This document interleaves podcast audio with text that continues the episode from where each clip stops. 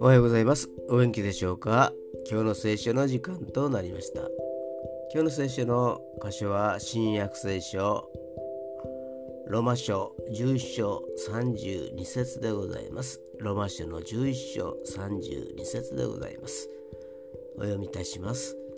神はすべての人を不従順のうちに閉じ込めましたが、それはすべての人を憐れむためであったのです。神の憐れみを知るために、神の憐れみを得るために、神の憐れみが現れるために、人は反逆するというのです。大きく用いられる人は大きな反逆を体験し、小さく用いられる人は小さな反逆を体験するのです。神への反逆は神を知る第一歩かもしれませんね。今日も神と共に歩むことができますように。それでは今日という一日が皆さんにとって良き一日でありますように。よッしーでした。